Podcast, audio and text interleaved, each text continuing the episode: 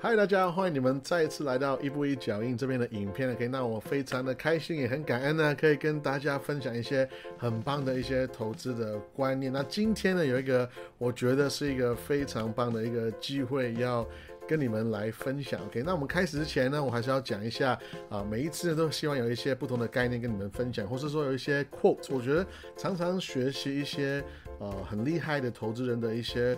啊，他们讲过的话呢，我们可以稍微去理解他们投资的一些心态，还有一些心理。OK，那班杰明可能他就说过，他说如果你购买股票呢，请你们用你你们在购买杂货，就是我们说 grocery 的一个一个心态，OK，而不是购买香水的方式。我们都知道，如果我们去菜市场买菜，或是说去超级市场买菜的话，我们总是呢会就是精挑细选，对不对？应该说我们会精打细算，right？就是我们不要花。很贵的价格买一些不是很值得的东西嘛，所以当我们买这个饼干、买这个面包或者牛奶、鸡蛋，我们都会看一下价格，我们会小心小心的去比较。诶，这个巧克力饼干好像蛮好吃的，可是哇，这个差不多味道差不多，可是它便宜一半，那我当当然要去买这个饼干。所以你有发现，不一定我会买我最喜欢吃的那个饼干，可能这个差不多味道、差不多口味的饼干呢？差不多，差不多。可是它便宜很多的话，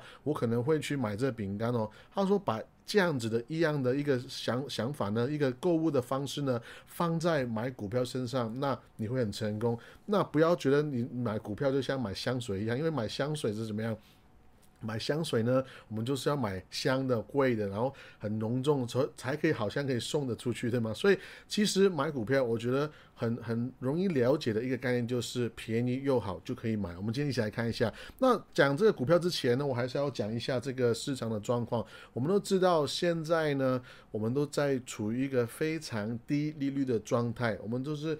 借钱好像是不用钱的，甚至是好像接近是零利率的状态，对不对？那为什么会我们在这样的一个状况呢？是因为在上一次股灾，我们先来看一下，这个是零八年、零九年这个灰色这一块呢，你可以看得到那个时候因因着股灾来，所以呢，政府其中一个拯救市场的方式就是他把这个利率呢降到非常低，变成零利率。你想想看，如果这样子的话，我有点像是我的企业去借钱是。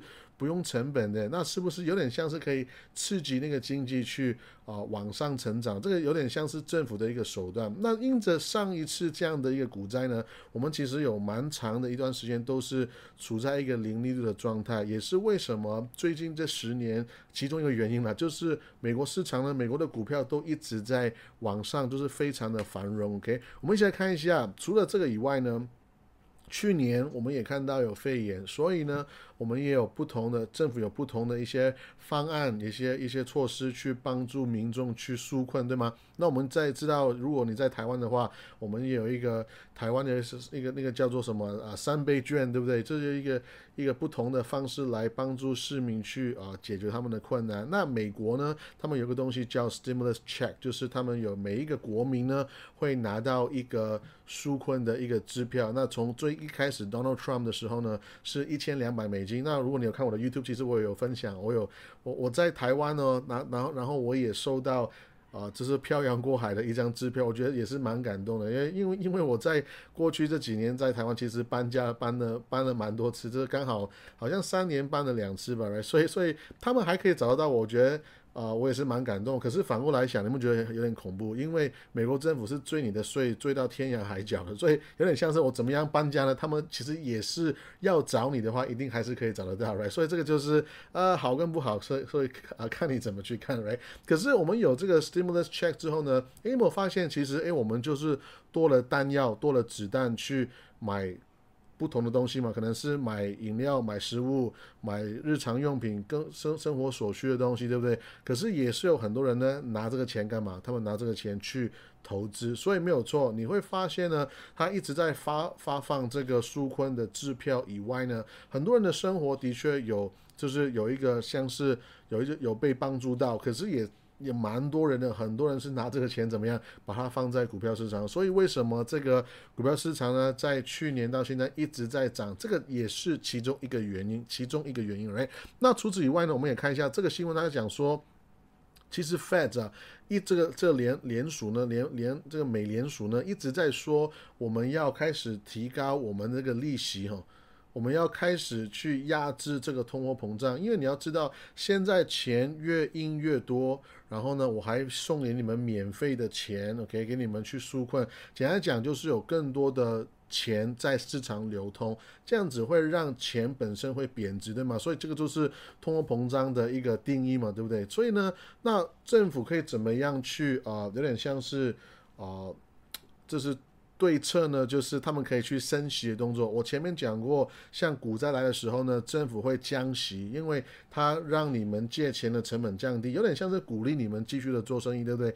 可是如果现在钱好像它的购买能力越来越低的时候，哇，我们开始有通货膨胀，那其中一个也是政府可以做的一个方法，就是诶，我开始会提高我们的利息，也是，也就是说代表说让你们这些公司或者说你们民众去借钱呢，诶，借。钱开始要有成本哦，它并不是完全是不值钱的。你不要觉得借钱是不值钱，然后呢就是免费的钱去借更多的钱，哇，这样好像很很容易就可以滚雪球，对不对？可是他说我我不要这样子，所以呢，他们开始会升息。可是呢，虽然讲是这样讲啊，这个。日期也是不知道是什么时候。简单的说，我讲那么久呢，是想要跟你讲，现在的股票市场呢，其实是在一个越来越贵的状态。不仅是啊 S M P 五百的这个是 P ratio 以外呢，其实你也看到这个 Shiller P E，Shiller P E 就是它把通货膨胀也算进去。我们看一下这边哦，啊 S M P 五百的 P ratio 呢是三十四呃三十五，对不对？你说它很高吗？它好像也不是历史的最高。但是肯定是相对是高的状态，而且是比平均呢是高蛮多的。你可以看得出来，你自己用眼睛目测，你可以画一条线，可能在二十多、二十五左右，你看到一条线是可能是这个那么长长久以来市场比较相对贵的一个状态是可能是二十几，可是现在呢，它的 P ratio 是三十五。OK，如果你把这个通货膨胀也算进去的话，你也会发现哇，我们现在是。蛮接近这个最高点的地方诶，最高点那个地方是你可以知道是九十年代的 dot com bubble，对不对？那你你你你知道这个这个图呢？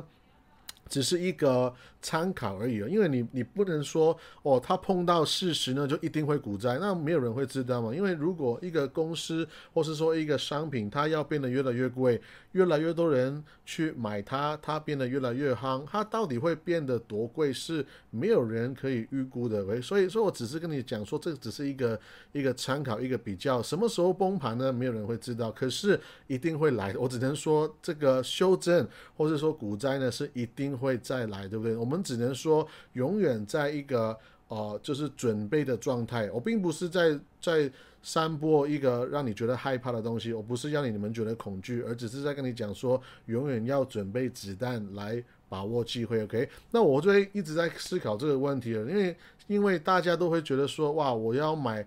啊，这是被动型的基金，我买 ETF 就是无脑投资。我常常挂在嘴巴，如果你以为投资是无脑投资的话呢，那我跟你讲，你真的是无脑，对不对？那我相信你们都不是无脑，因为你们来有参有有有在看这个影片，对不对可是呃，当这个整个大盘都是很贵的时候呢，我就会越来越在挑战这句话。你们真的是觉得？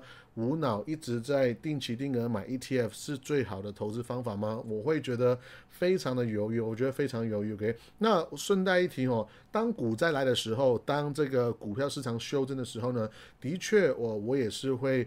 对 ETF 啊，或是说大盘，或者说不同的 ETF 呢，我会对他们去做一些动作，可能是呃选择权，可能是直接买入，都是 OK。可是你没有发现，当修正来的时候，股灾来的时候，反而是我们因为整个大盘都很便宜嘛，所以那个时候你闭上眼睛买这个 ETF 呢，就会相对安全很多。可是如果整个大盘告诉你说都很贵的话，你还要硬要去买这个大盘，我都我我就会觉得很不舒服。我坦白。讲我会觉得很不舒服，所以我会一直在啊问，甚至是 challenge，甚至是在挑战大家，在思考一下，如果我现在在这个点开始买 S M P 五百，我五年、十年之后我的回报率是多少？因为答案已经在你面前了。P/E ratio 是很高的。你唯一可以赚钱赚更多的方式呢，其实就是靠公司本身它的盈余要变得更快，它的成长要变得非常快。除非我们一直在期望美国经济的成长是一个非常非常高的速度成长的话，如果它没有办法到达这个那么高速度成长的话呢，那么现在我买 SME 五百其实就是在一个非常昂贵的一个状态。你回到 P/E ratio 的那个算式，你就知道我在说什么，就是价格除以一。P 就是价格除以赚多少钱嘛。如果你赚钱没有快速成长的话呢，你这个 P/E ratio 这个本益比就会永远在一个膨胀很高的一个状态。Alright，那我现在分享一下，讲完刚刚其实之后呢，我现在会跟你分享一下，其实我在这个市场里面我是怎么样去。啊，找到一些机会，而且我对在现在这个市场上面赚钱的看法是什么？你没有发现是现在？也就是说，这个这个策略呢，其实是随时都可以改变。可是现在呢，这个是我的看法，来跟你分享。第一个，我认为可以赚钱的方式呢，就是就是这些这这个这个图图案给你们看的，就是一个邪恶股票，Sin Stocks。先说什么叫邪恶股票呢？就是你们发现这个图片都是什么赌博啦、酒啦、烟啦等等之类。讲一讲这些股票呢，就是大家会觉得争议性比较大。哇，大家会觉得说你怎么会靠这个东西赚钱？你怎么样？怎么怎么样可以就是呃让人家抽烟，然后你就就在在后面就是背后赚钱这样？所以它比较争议性比较大。它不是那种。大爱无限，就是哦，我要爱全部人，然后我要绿色能源，就是不是那种 ESG 那种世界潮流的一个一个所谓的政治正确的一个投资方法。诶，我现在跟你讲一下，没有错，我刚刚讲的是，我现在讲了个这这种股票呢，他们不是所谓的政治正确的一些股票。有没有发现这个这个概念其实对很多人来讲是很挑战？哇！我们常常把政治正确跟不正确讲的好像是真的一样，OK？就讲的好像是政治不正确的东西就是犯法，就是就是魔鬼，就是就是蛇，就是怎么样的东西。可是那你不要忘记。就算是政治不正确的东西呢，很多时候他们是合法的，OK？就算是酒，就算是烟，就算是大麻，OK？就算是赌博，他们还是可以合法的，OK？所以我只能，我只是是在嗯 argue 说，如果它是合法的话，那其实就可以考虑要不要买咯，都是这样子，OK？再来呢，可以赚钱的方式，我这边再讲一下 s i n Stock，它其实有一个定义啊，这边有一个就是说。通常呢，新 stock 所谓的邪恶股票呢，就是在公开有在交易的股票，然后他们呢，通常是被认为是这个 unethical 跟 immoral，就是不道德或是不道德，他们两个字翻译就是就是不道德，有点像是你买这个公司，你参与这家公司，你就是跟不道德有关系，对不对？然后呢，下面这边他就写说，通常是跟啊。酒精，还有烟，还有啊赌博，或者甚至是性的一些产业，或者说啊 weapons，就是啊武器，或者说 manufacture 工业工业相关的，可他们通常呢，大众媒体或者说政治正确人就会说这些是邪恶股票。所以如果你买这些股票呢，他们就是很多人会来说你啦，甚至是来攻击你啦，甚至是来看看不起你、瞧不起你等等等等诸如此类。可是没有发现，因着很因着这样子哦，很多人就不敢买这些邪恶股票。也就是说，在这个产业呢，尤其是在这个政治正确的时代上面，很多时候邪恶股票呢，他们都是非常被低估的。他们其实都是稳稳赚钱、默默赚钱的好公司。可是因着大家不喜欢他们，所以呢，很多人想要买都不敢买。我说我我没有在开玩笑，很多出名的经理人，或者说一些大的一些基金公司，他们要迎合这个潮流呢，他们甚至是不敢买这些名。明明是很便宜很好的公司，所以这个你可以去思考一下。顺带一提哦，现在 Sin Stock 呢，我我觉得有另外一个有趣的地方是，你们都知道华人巴菲特嘛，他就有讲过，他现在已经出名到一个境界，他已经有钱到一个境界，他不想要碰烟草股票，因为他懒得跟人家去争辩。也就是说，反过来看呢，就是这些股票都非常的赚钱了。不过呢，巴菲特害怕说，哎，我买这些股票呢，要跟要跟大家解释，然后要跟他去辩论，就是这个是对的还是不对的，有没有道德等等诸如此类，所以他就选择不碰。可是这样换，这是换一个角度来看呢，你会发现其实企业股票是一个啊非常值得研究的一个产业。我再加一句再加一句，我就往下走了。其实我认为呢，有问题的往往是人了。并不是这个产业，烟、酒、OK，赌博这个东西其实它不是一个，它其实可以是一个中心的东西的。OK，像武器，它可能是可以是一个中心的东西的。可是呢，有问题的往往是人。如果你这个人喝醉酒，喝的烂醉，他吸大麻吸到完全上瘾，没有，他不是娱乐性的抽大麻，他是完全是已经改变他的生活、他的家人、他的朋友的话，那当然这个是为什么很容易会被说成是邪恶股票的原因。可是我真的认为。更麻烦的是人本身，OK，我们人是很麻烦的，OK，But anyway，Sin Stocks 绝对是一个值得。呃，思考的一个一个一个一个一个主题，OK，再来怎么样可以在这个市场赚钱呢？就是你买这些非常棒的一些蓝筹的股票，一些股息等等的公司，一些赚钱越来越多的公司。这个其实基本上呢，你 follow 我的 YouTube 或是说我的。订阅呢，你都可以看得到非常多我持续在分享的这些公司呢。我认为，尤其是在最贵的一个市场上面，你更需要买这些品质，你更需要品质来保护你的 portfolio、你的组合。因为你要记得，当修正来临的时候，当股灾来临的时候，跌最多的呢，一定是那些不好的公司，一定是那些不赚钱的公司。赚钱的公司呢，可能是被高估的公司呢，他们会跌，可是会相对不会跌那么多。你可以这样思考一下：如果我 all in，我把所有的钱 all in 一档股票叫 Palantir，然后呢，有另外一个人是 all in，把他的钱全部放在宝桥 PG 的话，如果股灾来的时候，你觉得哪一个会觉得更害怕呢？我会相信是买这个啊 Palantir 的人，这个人会会比较害怕，因为哎。我我买宝桥啊，我随便睡觉，我可以十年之之后再起床都是没有问题的。我相信它还是会存在，人们还是会洗衣服。它可能卖的一些东西，它的商业模式会有一些调整，可是这个公司会存在。这个就是为什么我们先首先在投资市场里面你要成功，首先你要先活命，你要先活着，然后呢，你再持续的去寻找机会。就是现在讲的这个第三个方法方法呢方式可以让我们赚钱，就是。把握在这个那么昂贵的市场上面呢，偶尔会出现的一些机会，这个不是常常会发生。可是我们一起来看一下这个男人，哈哈，这男人呢叫 Bill Huang，他是一个韩国人。长话短说，他非常非常聪明，他上过 UCLA，这这这啊，这个 UCLA 是中文就是我不知道中文是什么，可是是加州很出名的一个大学，就是所谓的。呃，公立学校排名第一的，在美国，公立公立，这不算私立学校。然后呢，他在那边读 undergrad 之后呢，读读那个。啊，大学生之后呢，他在持持续的研究 MBA，就是硕士学位。他去了这个叫 Carnegie，OK，Carnegie Mellon University 是谁开的公司呢？这个是人类史上最有钱的人之一，OK，就是这个 Carnegie。应该应该你们看这个照片会认得吗？他是什么卡内基大王，OK。所以呢，他开的这这个 University 是啊，就是这个 Bill Huang 有去上。我要讲的是说他。学历非常高，是一个非常聪明的人。我觉得这个例子实在是太完美了。OK，他学历又很高，又很聪明，所以呢，他就管理了一个非常庞大的一个所谓的家族基金。那为什么要讲家族基金呢？为为什么不是什么所谓的对冲基金呢？我可以也猜想，也是因为所谓的家族基金呢，他们可以 bypass，可以可以跳过更多的一些法律，跟有一些很多的漏洞，所以呢。他简单讲，他是一个管理非常大几百亿美金啊，就是资产的一个很顶级的一个管理人。OK，可是这个人很有趣，他的过往的一些历史也不是很漂亮，因为他有试过在。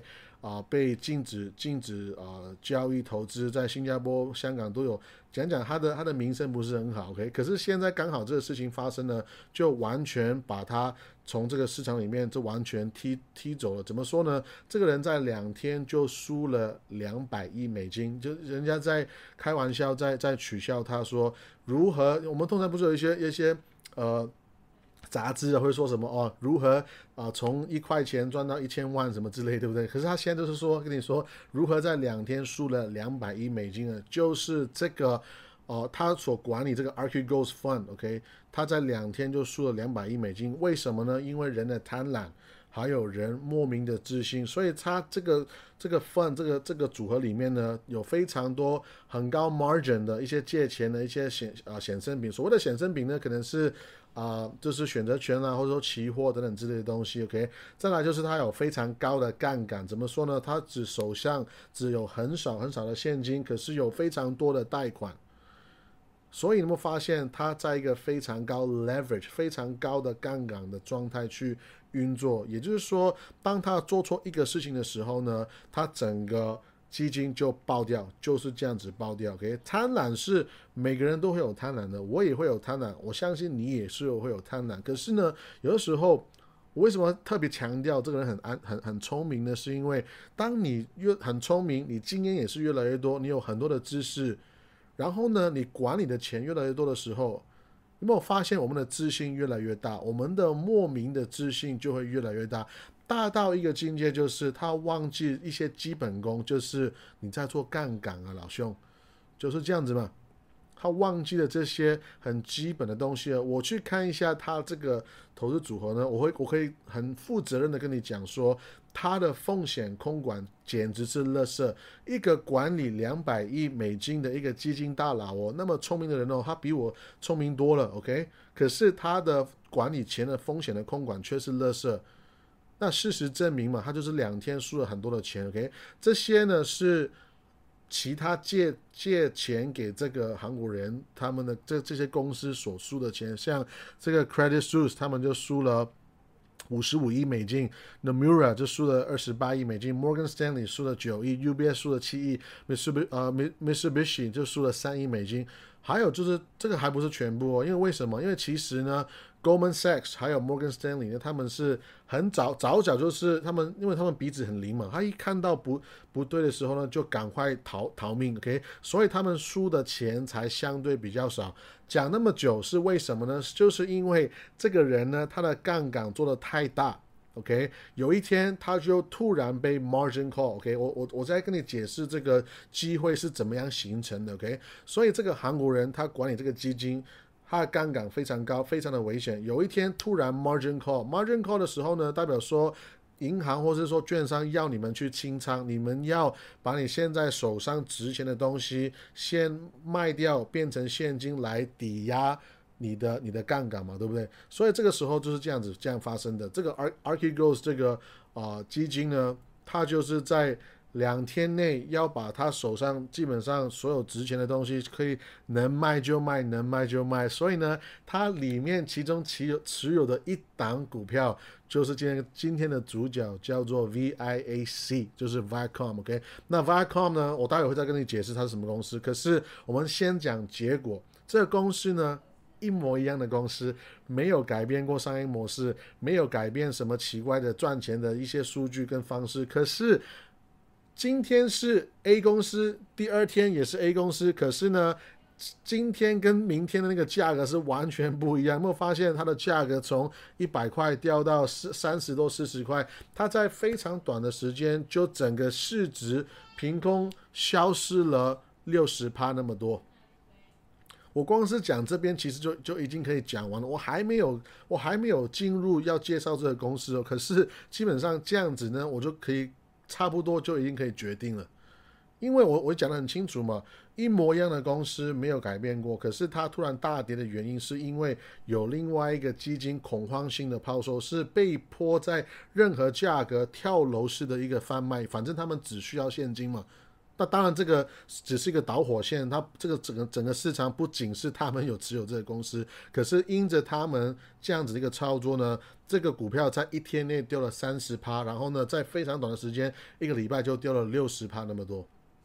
那么发现其实已经隐隐约约闻到一些味道，就是可能是一个机会，可能是一个机会。因为你不要忘记，一个市场的估价本身是有它的价值的。它本来有人喊价说它值一百块，它无。你可以说它是被高估，可是一定是是有一个原因，有一个逻辑去让人认为它值得一百块。你们认同这个说法吗？OK，所以当今天这个一模一样的公司突然从一百块的一个 price tag，从一百块的一个一个价格，这个这个单子，OK，突然变成三十块的时候，我就觉得很值得去观察一下为什么，去看一下为什么。我们先看一下这个公司是干嘛的。这个公司呢，你们都认得哦。你看我一放这个出来呢，你们就马上就认得，这个这个就是一个电影公司嘛，他们都是一个内容内容的公司，对不对？有做 content，那他们有做就是所谓的。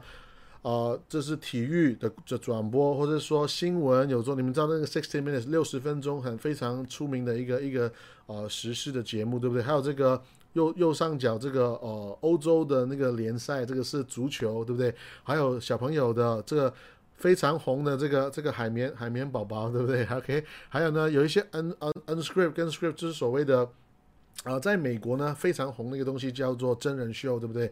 我们所谓的。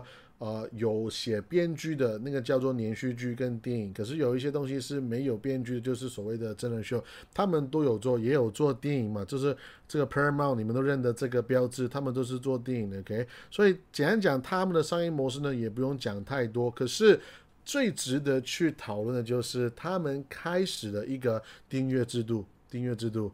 当我讲订阅制度的时候呢，你可能很快就会想到啊，这不是迪士尼吗？这不是 Netflix 吗？Netflix 吗？没有错，这个 Paramount 呢，我们说 Paramount Plus 呢，这个就是我们我们开玩笑说是穷人的迪士尼跟穷人的 Netflix，OK？因为迪士尼跟 Netflix 是老大嘛，对不对？他们就是一个月我要付十几二十块美金的一个订阅费用，OK？可是这个 Paramount 呢，一个月才六块钱美金哦，所以我们会叫它说是一个所谓的穷人 Paramount。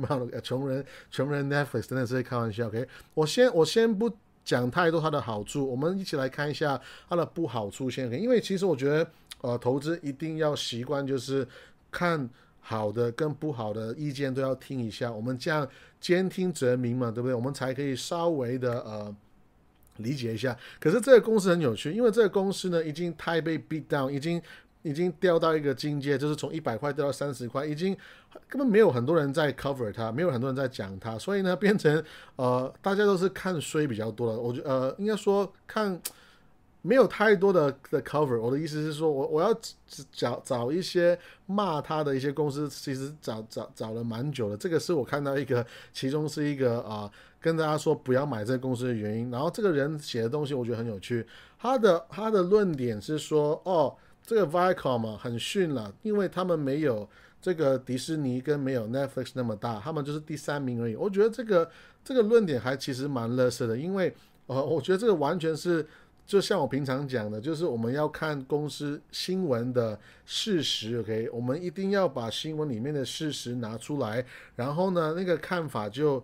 送还送给他，送还去，送送回去了。因为我要自己对这些事实阐述我自己的看法，我觉得这样才是比较安全的。像这个这个所谓的记者呢，他都写一整个文章，就说哦，这个 Paramount 因为因为他们的实力没有像迪士尼跟 Netflix 那么大，所以这个不是一个好的投资，所以你们不要投资它。你不觉得这样？觉得我是觉得个人觉得非常的。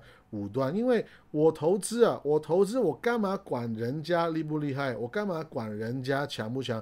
我要管的是我这个 business 可以可不可以帮我赚钱？他可以帮我赚多少钱？然后呢，我要付多少钱去买这个 business 嘛？所以其实这个世界那么的大，OK Disney 跟 Netflix 他们很大，也不过是几千万个 subscriber。我们全球有几十亿的人口，对吗？所以人家很厉害，恭喜他，我也会注意他。可是，诶，我默默的做老三。如果我在赚钱，我觉得这完全没有问题的。我觉得这个其实跟我们投资也是一模一样。你干嘛去管人家赚多少钱？重点是我们自己有没有赚钱嘛，对不对？我们来回回呃回来看这一边哦。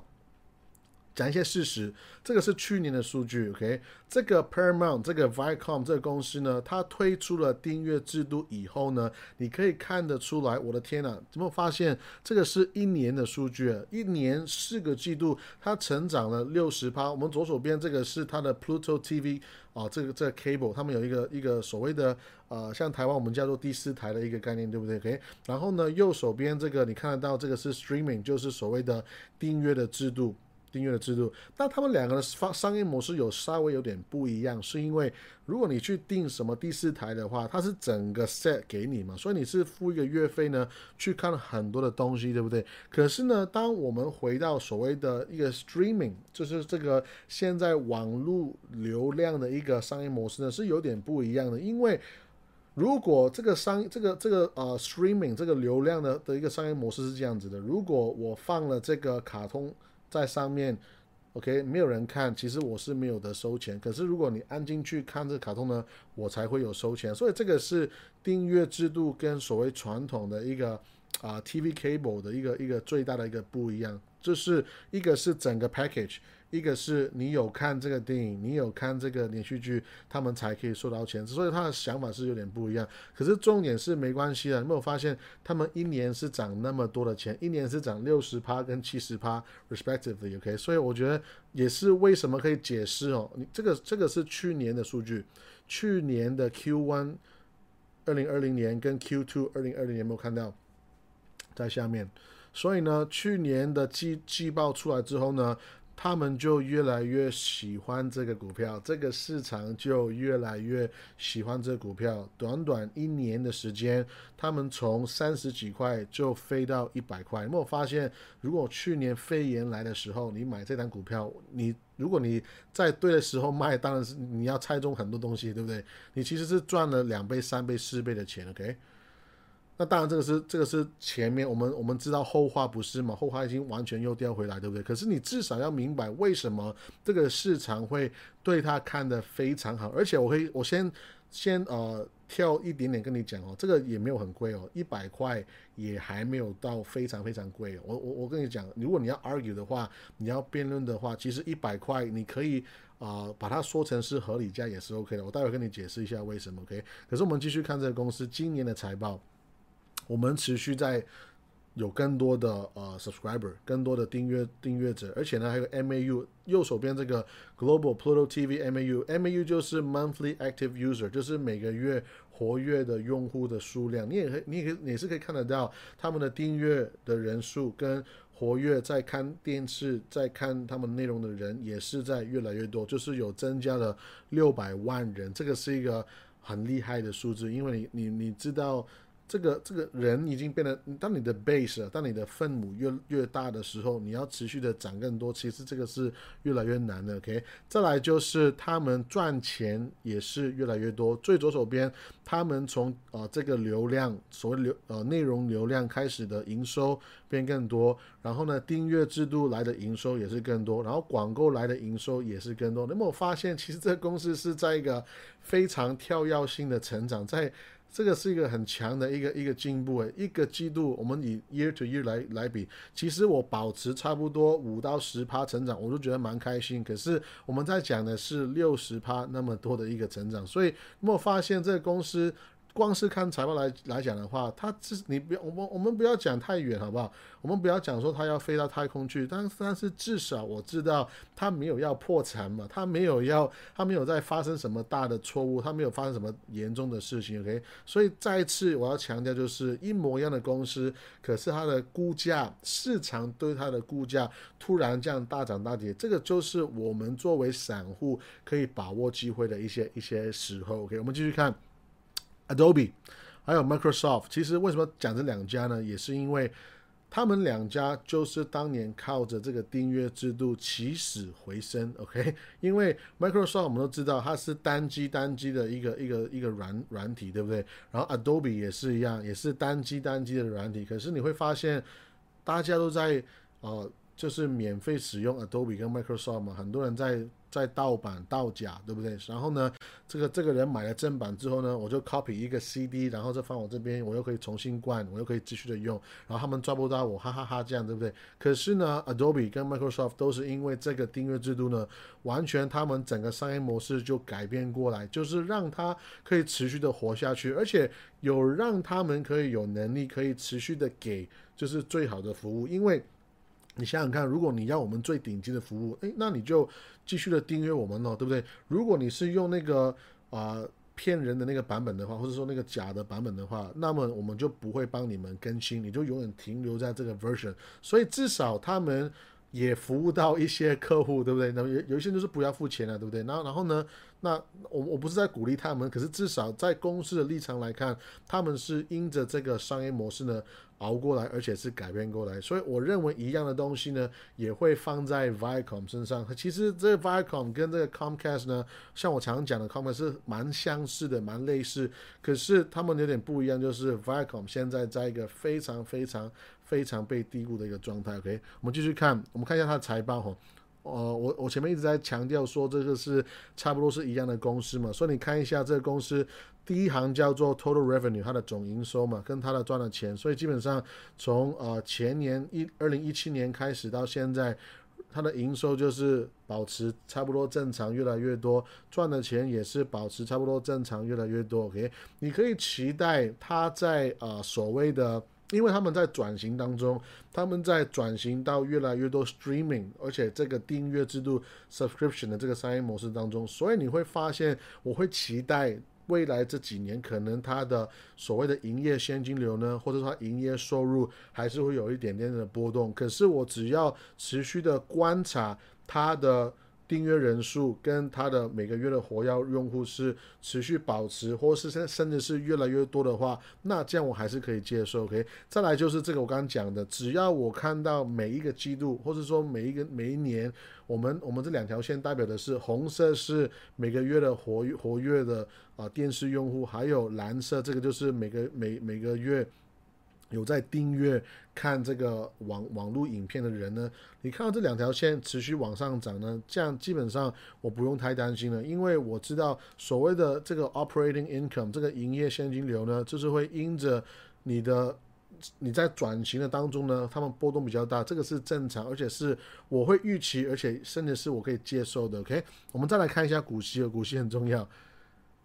也不用讲太多了，就是很稳定，OK，每一年都在发股息，然后呢也会股息成长。你可以看得到，在呃二零一九年，它总 total 是发了呃七十八毛，对不对？然后呢，二零二零年是九十六毛，然后我们再看一下二零二一年呢，它最后一个季度会不会增增会不会增加股息？如果会增加股息的话呢，它可能。哦，就会至少比九十六毛更多，或者说至少有九十六毛这样子，OK？这样都是告诉我说，我买这个公司，其实我是保有这个现金流。我要再又要回去刚刚讲的的的一个一个主题了。我刚刚讲说，这个公司本来是一百块，对不对？本来是一百块。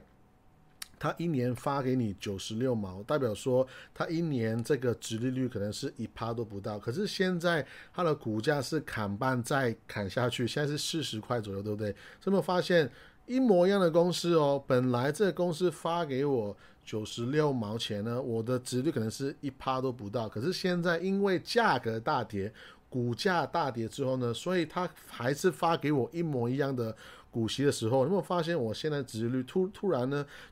就变成啊两趴都快三八，所以这个也是我喜欢看到的一个东西。OK，再来看一下股价，很重要。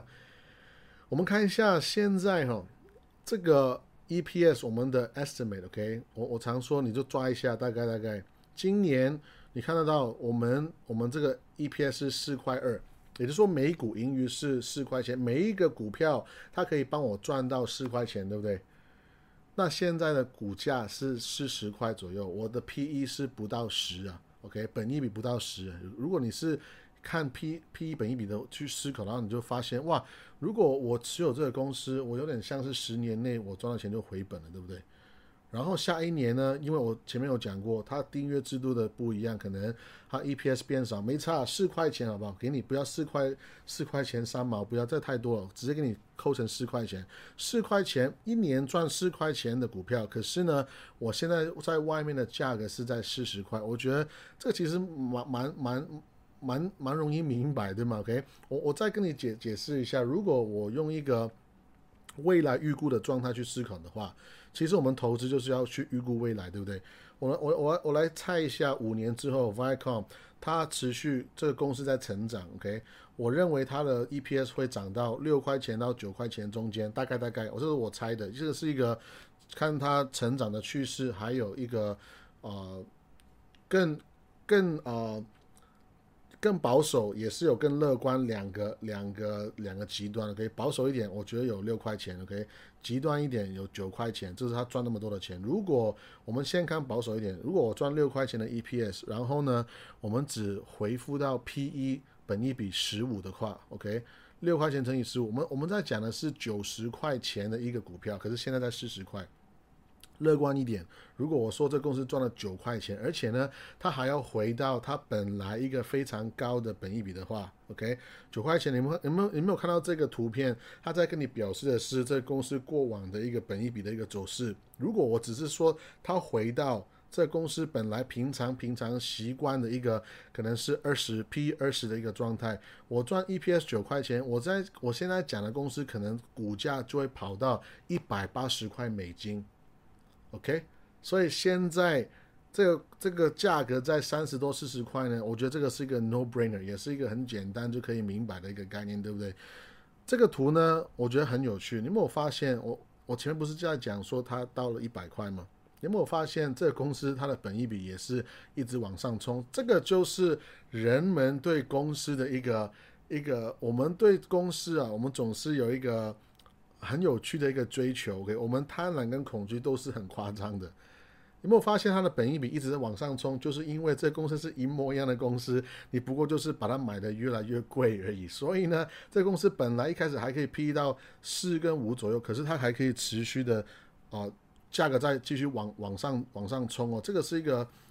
就是人的人心造成的。然后呢，当股价大跌的时候，有没有发现它从最高点 P/E 二十二，然后突然掉下来呢？也是一样，这个是一模一样的公司，它所改变的只是价格而已，只是价格而已。OK。然后最后呢，我刚刚讲那么多，你都觉得没有什么感觉的话，我跟你分享一下，还有一个人叫做索罗斯，George Soros 呢，他也最近开始在买入这张股票，就是这样子。George Soros，你说 Jason 讲的话太复杂了，听不懂。OK，没关系，我直接跟你讲一个重点。George Soros 呢也在买这个股票。George Soros 是全世界最厉害的投机人之一。我会说投机，他也是一个很厉害的投资者。其实他就是一个非常厉害、可以把握机会的投资者。所以呢，我觉得这个。事实呢也是很值得来跟你分享的，OK？那 OK，这个并不是任何买卖股票的建议，可是这个是一个我跟你们的一个我觉得很有趣的一个分享，OK？那呃，今天的分享就先到这边，我们下次见，拜拜。